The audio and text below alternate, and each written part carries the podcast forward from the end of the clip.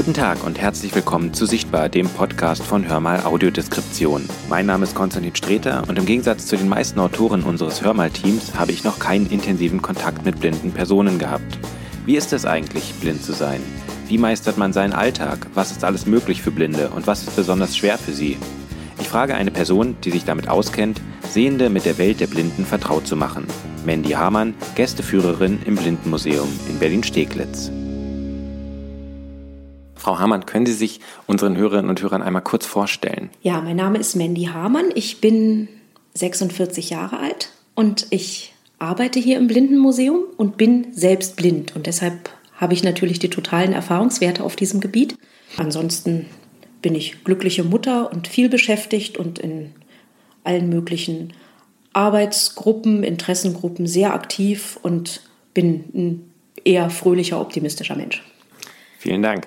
Sie haben eben gesagt, Sie sind blind. Was heißt denn das eigentlich? Also wir zum Beispiel haben uns ja, ähm, wir haben zweimal miteinander telefoniert und sind uns jetzt das erste Mal begegnet.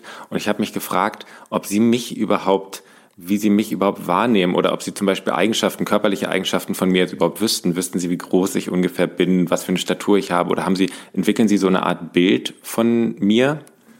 Man entwickelt eine Art Bild, aber das wird natürlich als Sehender ist es völlig klar, es wird überbewertet. Diese Optik wird überbewertet. Natürlich habe ich ein Bild, wenn Sie vor mir stehen und wir begrüßen uns, ähm, ist mir einfach dann klar, ich bin 1,50 Meter, Sie sind deutlich größer. Das hört man dann von, wo kommt die Stimme oder so. Aber man muss ganz doll mit der Legende aufräumen. Es kursiert immer die Idee, die auch sehr gerne in Filmen und Büchern verarbeitet wird, dass Blinde zum Beispiel das Bedürfnis haben, das Gesicht des anderen anzufassen.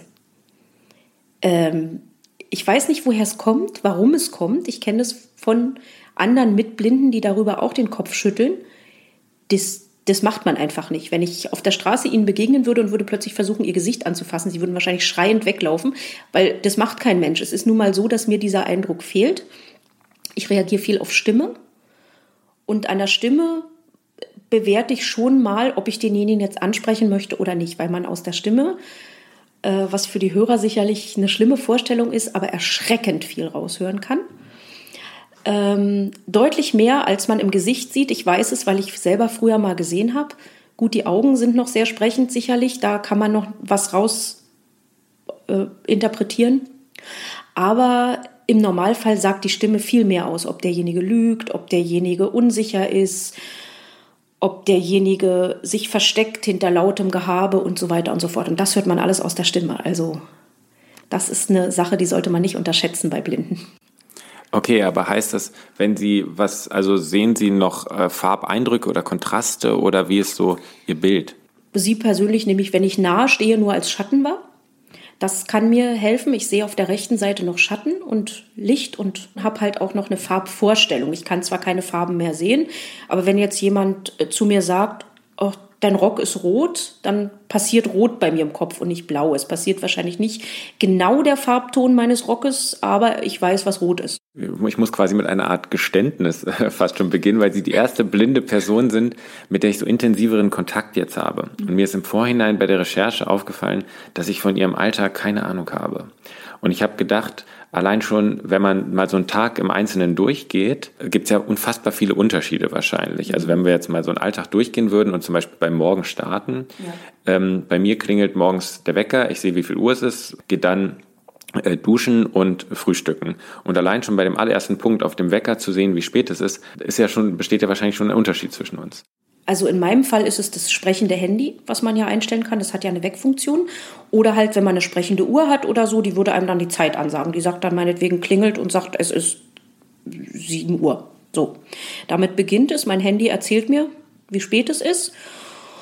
Und dann beginnt mein Alltag eigentlich ganz normal, weil ich viele Sachen auch fühle. Ich bin selbst ein Mensch, der ziemlich gut im Internat gelernt hat, dort wo ich war, meinen Alltag zu bewältigen. Also es ist weniger aufregend, als man denkt. Also duschen und alles geht ganz normal, dazu brauche ich keine Sprachausgabe. Aber es geht dann los, was ziehe ich an? Und dann, wenn ich mir nicht gerade meine Sachen gemerkt habe, dann benutze ich das Farberkennungsgerät. Das halte ich ran und das sagt mir mehr oder weniger präzise die Farben. Ne? Und dann kann ich daraus entscheiden, was trage ich jetzt zusammen, was beim Geburtsblinden zur Folge hat. Er muss sich eigentlich mit Hilfe Sachen zusammenstellen, weil ein Geburtsblinder kann hat keine Vorstellung von Farben. Bei mir ist es anders. Ich bin tatsächlich auch ein Mensch, der erst morgens weiß, was er will, welche Farbe, weil ich noch diesen engen Farbbezug habe und Farben auch immer was mit mir gemacht haben. Mir ist es sehr, sehr wichtig und dann muss man das Farberkennungsgerät benutzen, beziehungsweise sich kleine Eselsbrücken herstellen. Um, wie hängt man was zusammen? Wo näht man sich vielleicht ein passendes Knöpfchen ein? Wo schneidet man das Etikett halb raus oder wo, wo ganz raus? Und man muss sich natürlich dann seine Eselsbrücken merken. So. Und was noch wichtig ist, zum Beispiel im Bad, dann geht's los, dann haben sie vielleicht Tages- und Nachtcreme in der gleichen Cremetube.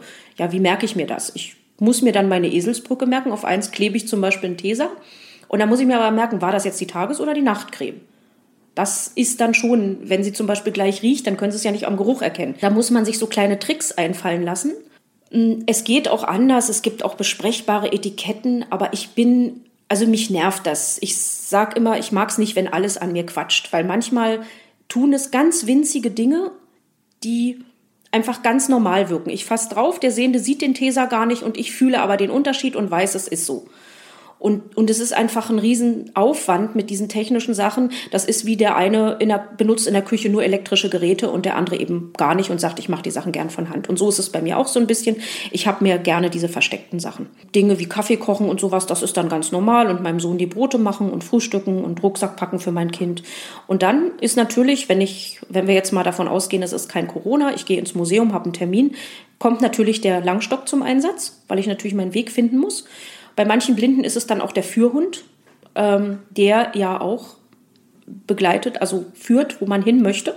Bei mir ist es, ich hatte auch mal einen Führhund und das ist auch eine wunderbare Sache. Aber er passt äh, situationsbezogen gerade nicht in mein Leben und ich komme mit dem Langstock gut klar und deswegen bin ich im Moment mit Langstock unterwegs und mit dem fühle ich natürlich alles Mögliche. Treppen, äh, Eingänge, Straßenränder, dann diese Leitlinien, die es so unterwegs gibt, die es äh, dankenswerterweise auf der Überzahl an Bahnsteigen doch gibt, auch wenn, wenn manchmal die dann auch einfach beim Umbau wegkommen, weil keiner weiß, was es bedeutet. Das ist, da fehlt die Aufklärung ein bisschen. Aber wenn wir vom Normalfall ausgehen, dann bin ich so unterwegs und finde meinen Weg. Es müssen allerdings bekannte Wege sein. Also so einfach loslaufen und dann finde ich das schon irgendwie, das funktioniert nicht. Aber fahren Sie mit den öffentlichen Verkehrsmitteln immer ins Museum oder? Nee, hier ins Museum nicht, weil ich hier nebenan wohne. Aber wenn ich jetzt zum Beispiel irgendwo anders hin muss, als mein Sohn noch kleiner war, musste ich ihn in seinen Kinderladen bringen. Da mussten wir immer mit dem Bus fahren und so. Und da wird es dann natürlich kompliziert, wenn mehr Busse stehen. Sie hören Motoren tuckern. Welche Linie ist das? Das heißt, Sie sind als Blinder auf jeden Fall zwingend auf Kontaktfreudigkeit angewiesen, wenn Sie im Leben vorwärts kommen wollen. Weil der Sehende kommt naturgemäß eher, also er kommt auf den Blinden zu, aber es ist doch eher schwierig, weil viele trauen sich dann auch nicht. So, das kennen bestimmt auch andere Leute mit Einschränkungen. Und da muss man schon selber kontaktfreudig sein und zeigen, es geht. Ne? Und wenn wir jetzt wirklich vom Corona-freien Alltag ausgehen, gehe ich auf den Busfahrer zu, welche Linie ist das? Es gibt auch schon Ansätze, dass die Busse sprechen oder die Bus Haltestellen sprechen. Das gibt es auch. Hier in Berlin sind wir noch ein ganzes Ende davon entfernt. Das macht mir die Sache natürlich leichter. Ne? Wenn ich einfach auf die Bushaltestelle drücke und da ist an der Säule dann ein Knopf und dann sagt er mir, Bus M48 kommt in drei Minuten. Und wenn mehrere Busse halten, ist es für mich schwierig, den richtigen Bus rauszufinden. Das ist auf jeden Fall eine Herausforderung, weil für mich ist es nicht möglich, eine Gegenhaltestelle zu finden, wenn ich merke, ich habe mich verfahren, weil ich die Gegend nicht kenne. Es ist wichtig, ich bin darauf angewiesen, dass ich in einer mir bekannten Umgebung bin. Oder irgendwie eine Ahnung davon habe, selbst wenn sie mir nicht komplett bekannt ist, aber gegenüber ist die Gegenhaltestelle oder so. Und wenn ich eine Umgebung nicht kenne, bin ich dann sozusagen komplett erschossen. Sie haben jetzt eben schon zweimal gesagt, wenn nicht gerade Corona ist. Ist denn für Blinde und Sehbehinderte der Alltag durch Corona sehr viel komplizierter geworden? Ja, definitiv. Und zwar deshalb, weil es am Anfang laufen lernen musste, das Beliefern.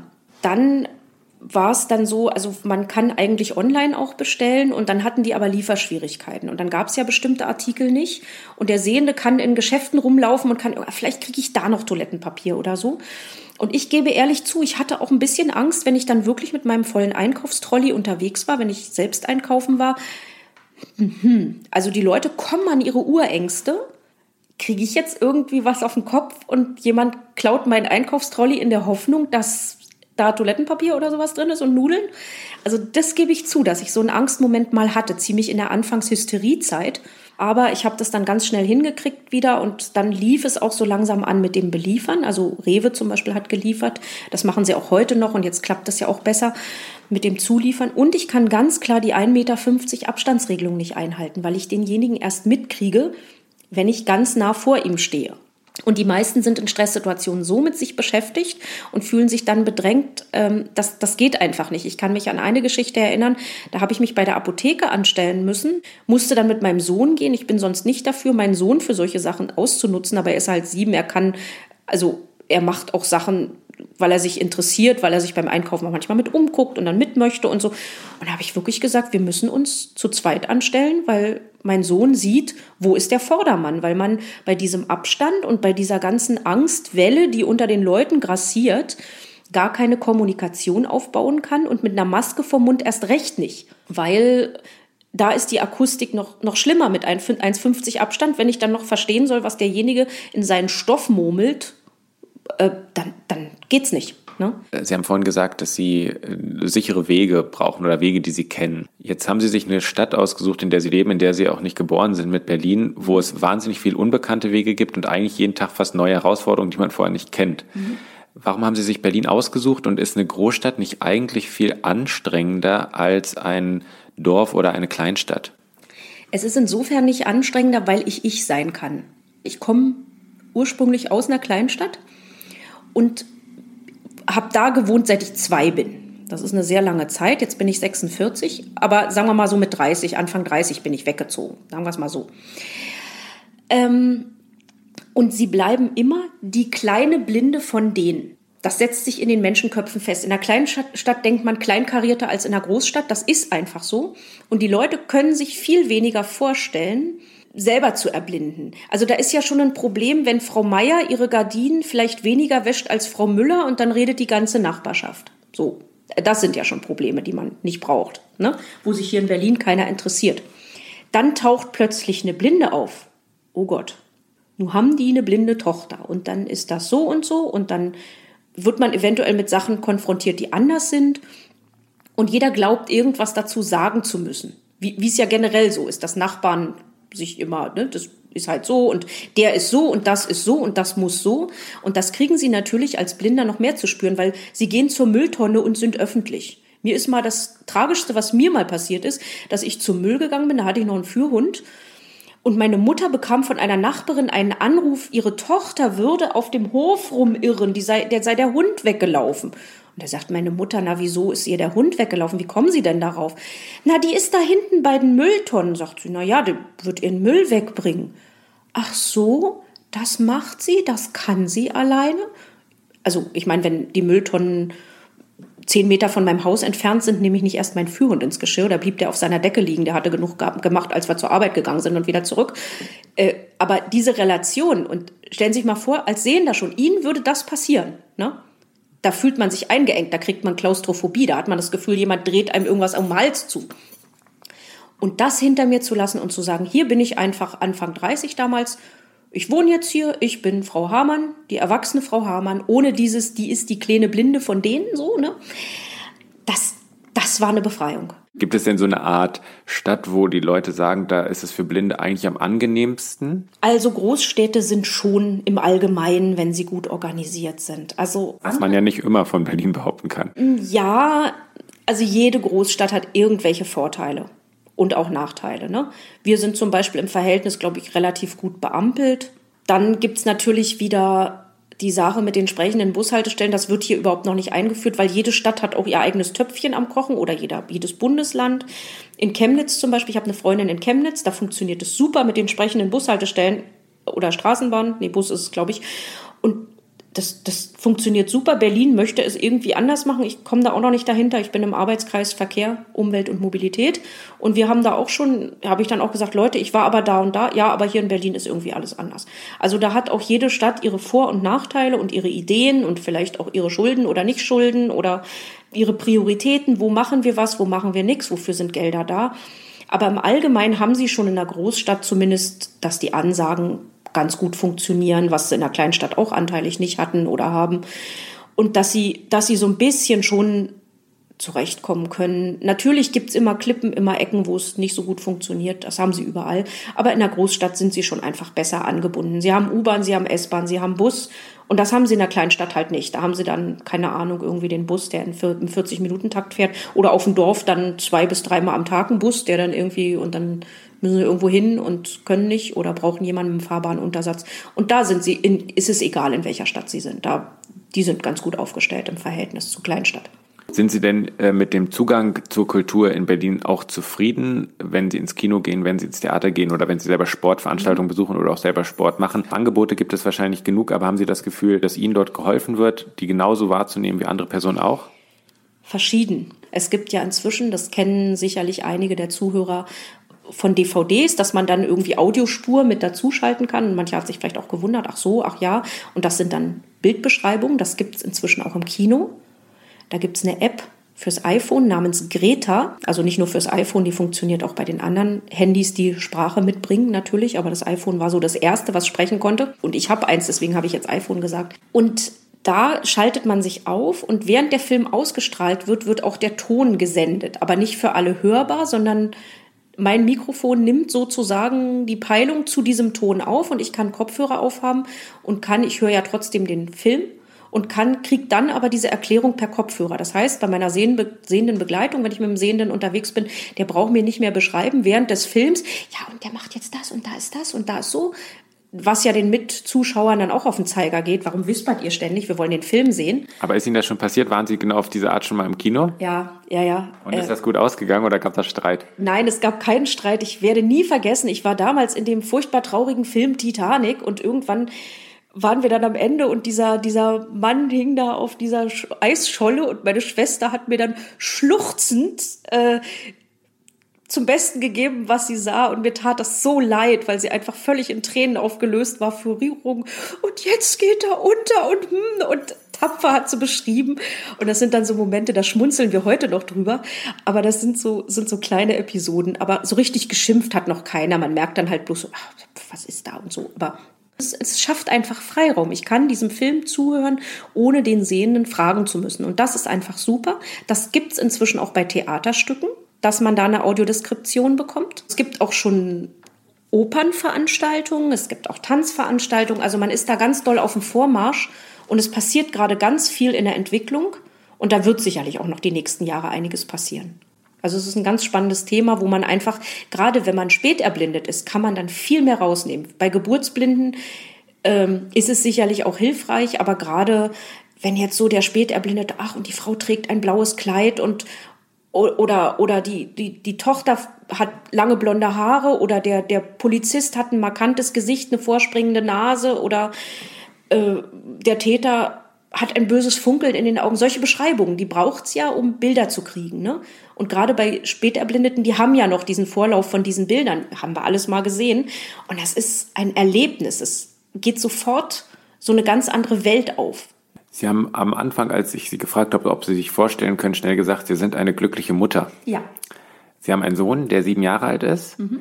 Und ähm, bei der Frage, wie die Erziehung funktioniert, habe ich mal gehört oder haben Sie auch im Vorgespräch erzählt, gibt es viele Leute, die glauben, dass sich das Erziehungsverhältnis so ein bisschen umkehrt, dass Ihr Sohn eigentlich für Sie verantwortlich ist und dass Ihnen das eigentlich überhaupt nicht gefällt. Ja, also mir ist dann durchaus schon passiert, dass dann, als mein Sohn so drei war, na, passt du schön auf die Mama auf. Und dann habe ich richtig die Gouvernante rausgeholt und habe auch gesagt, das hören wir aber gar nicht gern. Wie kommen Sie denn da jetzt drauf? Das muss ich sagen, das war mir wichtig, weil ich möchte auch die Leute weiterbringen. Und es sagt ein bestimmter Menschenschlag zu mir. Das sagen oft Leute, die selbst unsicher sind. Man merkt es dann im Gespräch. Viele Leute sagen, ich, ich hätte immer Angst und ich habe sowieso immer Angst.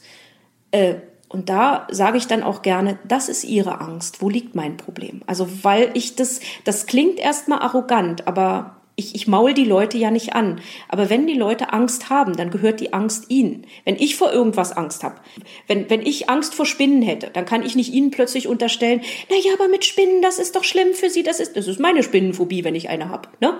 Also, und, und die Leute projizieren ihre Sachen oft auf einen. Und das zu unterscheiden, das benötigt Erfahrung, das benötigt Mut, das benötigt Selbstbewusstsein. Und ich habe meinem Sohn auch beigebracht, wenn ihn Leute so zutexten, sage ich jetzt mal so salopp. Ne? Mit ja und passt du schön auf deine Mutti auf und dann kannst du ja und so. Und geh weg. Du musst dich mit den Leuten nicht unterhalten. Einfach so, ne? Dass die dich irgendwie voll quatschen dürfen. Und da hat er dann, sagt er dann auch manchmal, Mama, da hat jemand wieder so geguckt. Ich habe mich weggedreht. Und das finde ich absolut in Ordnung, weil mein Kind sich nicht voll quatschen lassen muss, nur weil er eine blinde Mutter hat. Also haben Sie das Gefühl, dass die Erziehung, wie Sie sie machen, anders funktioniert? Oder ich meine, Sie sind jetzt noch nicht da drin, dass es Autoritätskämpfe gibt, aber wahrscheinlich, oh, doch, wahrscheinlich schon. das ist wahrscheinlich jetzt die, der Satz nur von jemandem, der noch keine Kinder hat. Ähm, aber funktioniert Erziehung so ein bisschen anders? Ähm, wenn, also Sie haben einen Sohn, der sehen kann. Ja. Und der Vater des Sohnes kann aber auch nicht, nicht sehen. Genau. Wo sind die Unterschiede in der Erziehung zu Personen, wo die Eltern sehen können? Mehr Vertrauen, mehr Kommunikation. Also Kommunikation ist das Erste. Also wir, unsere Kinder können das kommunizierte Wort besser verstehen. Also ich kann mich erinnern, dass in der Kita, er war in, in der Montessori-Kita, und da haben die Erzieher zu mir mal gesagt, also wissen Sie, Ihr Sohn, der spricht noch nicht viel zu dem Zeitpunkt, aber wir haben noch nie ein Kind erlebt, was das kommunizierte Wort so schnell umsetzen kann. Weil er, er hat Sachen verstanden, er ist aber auch so, er macht Sachen erst, wenn er sie kann. Und da er noch nicht sprechen konnte, also so richtig sprechen konnte, hat er eben erstmal gelassen. Hat nur zugehört und hat gemacht. Ne? Und das hat man ihm aber angemerkt. Ich habe ihn von Anfang an, die Zuhörer werden merken, ich bin äh, sehr gesprächig, sehr kontaktfreudig. Und ich habe von Anfang an dieses Kind zugequatscht. mit ihm gelacht, gespielt. Er muss sich ja an die Stimme gewöhnen. Mamas Stimme ist ganz wichtig und Mamas Stimme gibt auch Sicherheit. Ne? Ist sicherlich auch eine Charakterfrage. Der Papa ist etwas ruhiger. Aber für mich war das einfach klar. Er hat Mamas Stimme schon immer am Bauch gehört und Mama ist da. Mamas Stimme ist da, Mama erklärt mir Sachen. Und so ist er halt aufgewachsen, immer mit Erklären und dann haben wir, irgendwann konnte er dann auch fragen und dann, er hat dann auch ganz viel kommuniziert, hat viel hören gelernt oder hat zum Beispiel auch seinen Tastsinn benutzt, weil er nur gemerkt hat, wir tasten auch, war ja in der Natur der Sache. Dann hat er so, hatten wir so eine gefältelte Bettwäsche. Wir haben morgens im Bett gekuschelt, alle drei. Und dann fuhr er so mit den Fingern so über die Falten und fühlte so, als würden wir Punktschrift lesen oder so oder einen Gegenstand abtasten. Und man hat richtig gemerkt, aha, er merkt einen Unterschied. Und das ist auch heute noch so. Dass er, ach, das fasst sich komisch an. Oder Papa, der ist Musiker, der kriegt quasi aus dem Kochlöffel den Ton oder aus, aus dem Baustein ja, Papa, und tolles Geräusch und das und so. Und völlig normal, dass sie auch auditiv sind ne? und taktil.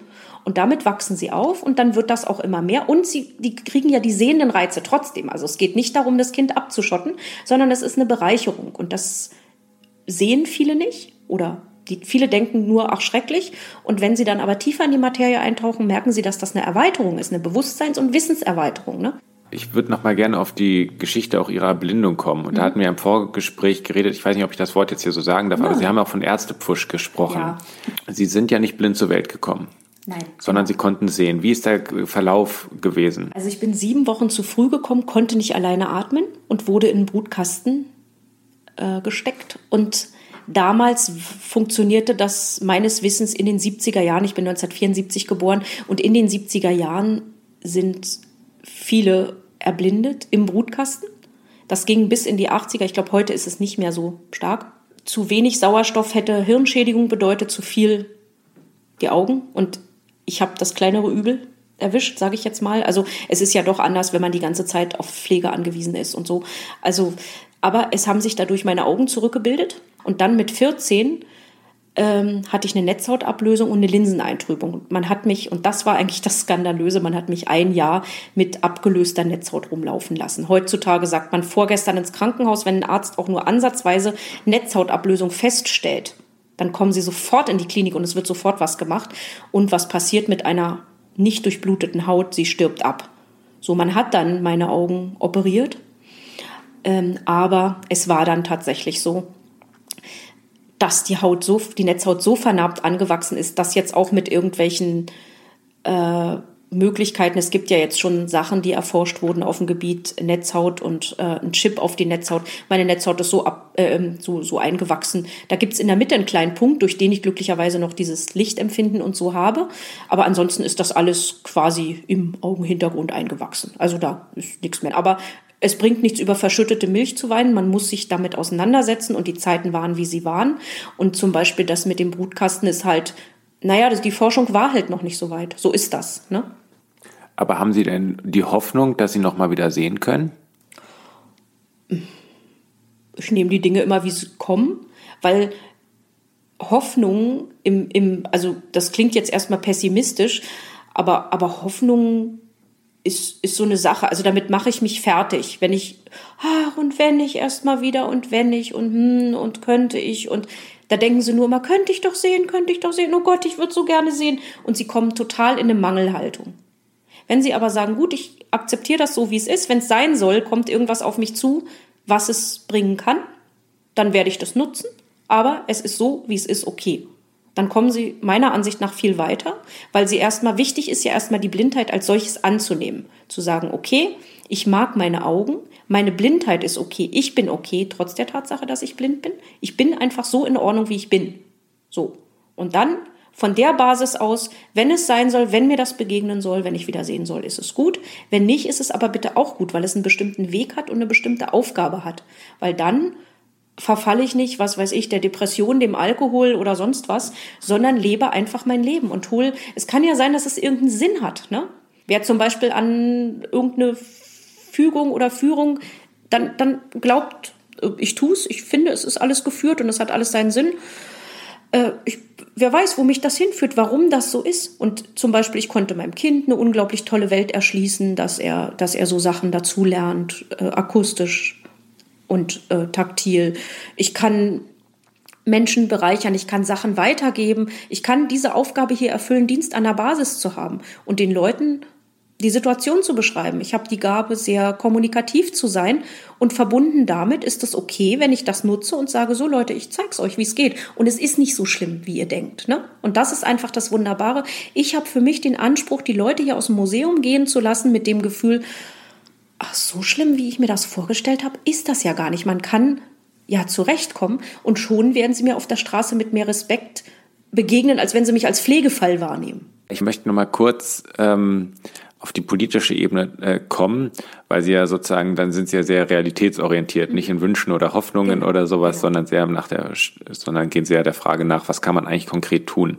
Gibt es was, was auf der politischen Ebene ist oder was auf, was auf der individuellen Ebene ist, wo sie denken, das wäre so, so leicht und würde blinden Leuten so viel bringen? Wo findet vielleicht auch noch eine Form von Diskriminierung statt, die andere Personen vielleicht gar nicht merken? Oder wo gibt es auf jeden Fall noch Handlungsbedarf, der wirklich dringend ist? Ich würde mir einfach wünschen, dass Leute auf politischer Ebene, die in irgendeiner Form irgendwas zu sagen haben, Leiter von Bauämtern, von was weiß ich, also die in irgendeiner Form mit barrierefreier Gestaltung zu tun haben, einfach standardmäßig in irgendeiner Schulung standardmäßig unter die Augenbinde müssten. Und einfach mal, ich will es nicht übertreiben, ich will nicht sagen einen Tag, aber dass die Leute, die oben in Positionen sitzen, wo sie was zu entscheiden haben, an die Basis kommen. Also sicherlich nicht nur für uns, auch dass man sich mal in einen Rolli rein, reinversetzen kann. Vielleicht auch in eine Mutti mit Kinderwagen, die dann überall nicht reinkommt. Das merkt man dann auch erst, wenn man Mutti ist, dass man dann nicht. So. Aber für uns jetzt speziell, was bringen Leitlinien wirklich? Wozu sind die da? Also ich habe schon von Sachen gehört, dass Architekten dachten, das ist Deko. Ne? Äh, und die bringen mich einfach irgendwo hin. Und dass diese gehobenen Stellen wirklich in der Lage sind zu erkennen, Stopp, ach so, das hat ja wirklich, die, die schreien ja nicht nur rum, weil sie ihre Interessen durchsetzen wollen und ihren Kopf, sondern ja, also das brauche ich ja tatsächlich, wenn ich nichts sehe. Also, dass da so eine, so eine Grundaufklärung, dass dafür mehr Möglichkeiten wären oder dass bestimmte Sachen kombinierter wären, dass bestimmte Sachen optisch und taktil wären. Also, dass man zum Beispiel auch in Großschrift Sachen anbieten könnte, die ähm, auch taktil da wären, sagen wir mal, Kalender oder so, dass es standardmäßig ist, wie, wie es zum Beispiel Sprachausgaben dann schon bei bestimmten Geräten drin sind, ne, jetzt inzwischen. So dass das alles nicht mehr so teuer ist und so aufwendig, sondern im Standard mit drin ist. Und ich sag mal auch Omi Meier, die vielleicht eine neue Brille braucht, weil sie, weil sie das alles nicht mehr so sehen kann und trotzdem nicht als sehbehindert gilt, freut sich vielleicht auch über einen Kalender, der ein bisschen größer gedruckt ist oder so. Ne? Und ein Sehbehinderter kann, Behinderter kann das nutzen und ein Blinder auch oder so. Also das wäre so meine Idee und es gibt da auch tatsächlich Ansätze. Ich kenne da auch einen ganz wunderbaren Designer, der das halt sich auf die Fahne geschrieben hat und es ist aber oft hängt es am Geld, es umzusetzen, aber das wäre so mein Wunsch oder generell Aufklärung. Und es ist natürlich auch so, dass äh, die Leute, die uns gut kennen oder glauben, uns gut zu kennen, die schreien natürlich nach Barrierefreiheit, wenn eine Bodenwelle irgendwo ist. Aber das ist Quatsch. Die Welt kann nicht komplett barrierefrei sein. Es ist wichtig, dass Barrierefreiheit Sinn macht. Und da so sowas zu finden, das finde ich sehr, sehr wichtig. Und so auf der individuellen Ebene, weil Sie haben es ja eben schon gesagt, dass alle Personen haben eine eigene Geschichte, sie haben auch eine eigene Geschichte der Erblindung und sie haben auch einen eigenen Umgang damit. Mhm. Manche Personen wollen vielleicht eher angesprochen worden werden, sind ein bisschen introvertierter, andere Personen wollen sich auch im Alltag selber zurechtfinden. Mhm. Aber gibt es was, was ihnen im Alltag immer wieder auffällt, wo sie denken, das ist wirklich was, was allen Leuten leicht fallen könnte, äh, wie man da Hilfe leisten könnte? Das kann man nicht pauschal sagen. Also was ich mir natürlich wünschen würde, um nochmal den Kreis zu diesem Politischen zu schließen, dass es die Möglichkeit gäbe, also mehr Hilfe zur Selbsthilfe. Also dass auch an den Schulen mehr die Möglichkeit gegeben wäre, auch äh, die Kinder zu animieren, pass mal auf, das kannst du. Du kannst äh, dir selber das und das einschenken, du kannst äh, Sachen finden, du kannst was weiß ich, du kannst ja auch später mal ein Ei kochen oder sowas. Also, dass es so angeschubst würde und auch nicht auf diese Angstbarriere der Eltern treffen würde, die halt dann sagen, nein, das geht doch aber nicht und mein Kind, dass das ein bisschen mehr Hilfe zur Selbsthilfe wäre. Ne? Und das, äh, da würde dann auch die Außenwelt sicherlich einen ganz anderen Blick drauf kriegen, wenn das eben einfach so geschehen würde, wenn das mehr bekannt wäre, auch was alles geht und so. Äh, aber helfen kann man wirklich nur individuell. Also da kann man nichts pauschalisieren. Ist eigentlich Blindsein für Männer und Frauen anders oder gibt es eine Seite, für die es komplizierter ist? Ich habe oft das Gefühl, nicht immer, aber ich habe ganz oft das Gefühl, dass Frauen mit Einschränkungen mit ein bisschen mehr Würde umgehen. Es muss einfach, es ist so die Sache, mit dem sich beweisen müssen. Ich glaube, das ist so ein männlich Ding ich muss jetzt allen beweisen, ich kann. Und dann, dann kippt das manchmal in so eine aggressive Richtung. Das ist aber generell für mich ein Männerproblem, dass, dass die manchmal eben, die müssen es allen zeigen und müssen beweisen. Der Trend geht inzwischen glücklicherweise auch ein bisschen davon weg, weil ich finde, auch ein Mann darf weich sein und darf sagen, ich habe heute einen schlechten Tag und so, weil das ist keine Männlichkeit. Und das ist natürlich bei Blinden stärker noch ausgeprägt, weil natürlich da noch mehr diese Grenzen sind. Und man dann, wenn man so veranlagt ist, noch mehr beweisen muss, dass es geht und wie das alles geht. Und dann kann es eben auch mal passieren, dass sich, äh, dass ein Sehender zurückgestoßen wird im übertragenen Sinne, wenn dann brauchen Sie Hilfe? Oh, ich kann das alleine. Das gibt es auch bei Frauen. Ne? Und da finde ich manchmal, Leute, das kann man auch ein bisschen anders formulieren. Der Sehende spricht keinen mehr an, weil so ein Stück weit haben wir eine Gruppenverantwortung. Das heißt nicht, dass wir gar nicht, also dass wir uns alles bieten lassen müssen. Ich muss mich nicht von irgendwem irgendwo hinschieben lassen, weil er der Meinung ist, ich, ich will da gerade lang. So weit sollte es nicht gehen.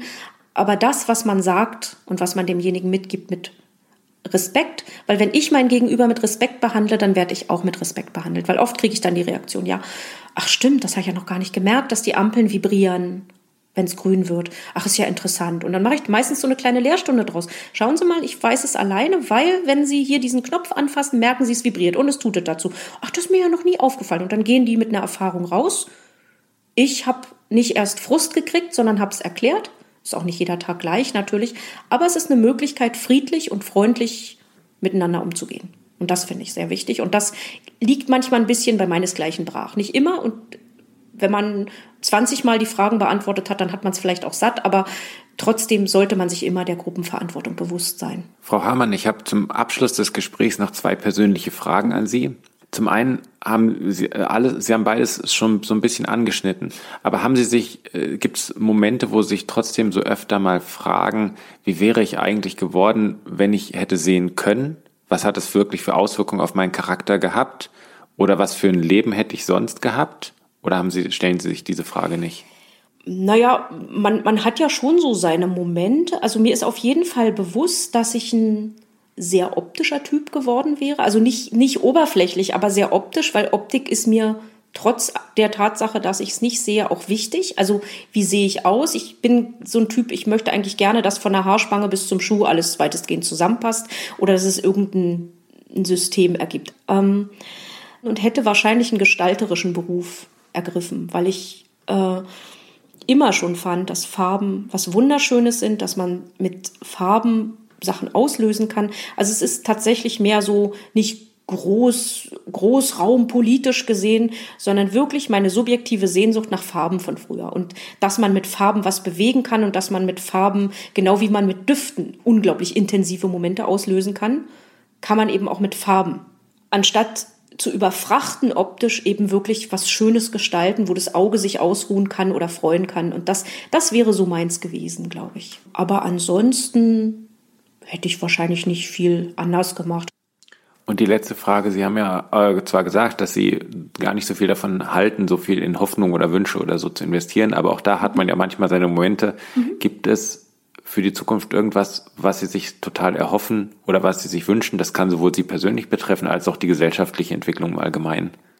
Dass der Mensch im Allgemeinen, also an uns kann man es eventuell üben, aber dass der Mensch im Allgemeinen freundlicher zueinander wird und weniger oberflächlich. Frau Hamann, ich danke Ihnen sehr für dieses Gespräch. Es waren sehr interessante Eindrücke, die ich bekommen habe und ich wünsche Ihnen alles Gute für die Zukunft. Danke für die Hörer und für Sie auch. Das war Mandy Hamann, Gästeführerin im Blindenmuseum in Berlin-Steglitz, zu Gast bei Hörmal Audiodeskription. Das Blindenmuseum hat aufgrund von Corona zurzeit geschlossen. Regulär ist das Museum jeden Mittwoch von 15 bis 18 Uhr geöffnet. Eine offene Führung gibt es jeden ersten Sonntag im Monat und Gruppenführungen sind nach Absprache jederzeit möglich. Der Eintritt ist frei. Wir von Hörmal Audiodeskription sind jederzeit offen für Themenvorschläge und für Feedback. Schickt uns gerne eine Mail an sichtbar.hörmal-audio.org, Hörmal mit UE geschrieben. Mein Name ist Konstantin Streter. Vielen Dank, dass Sie zugehört haben. Bis zum nächsten Mal. Tschüss.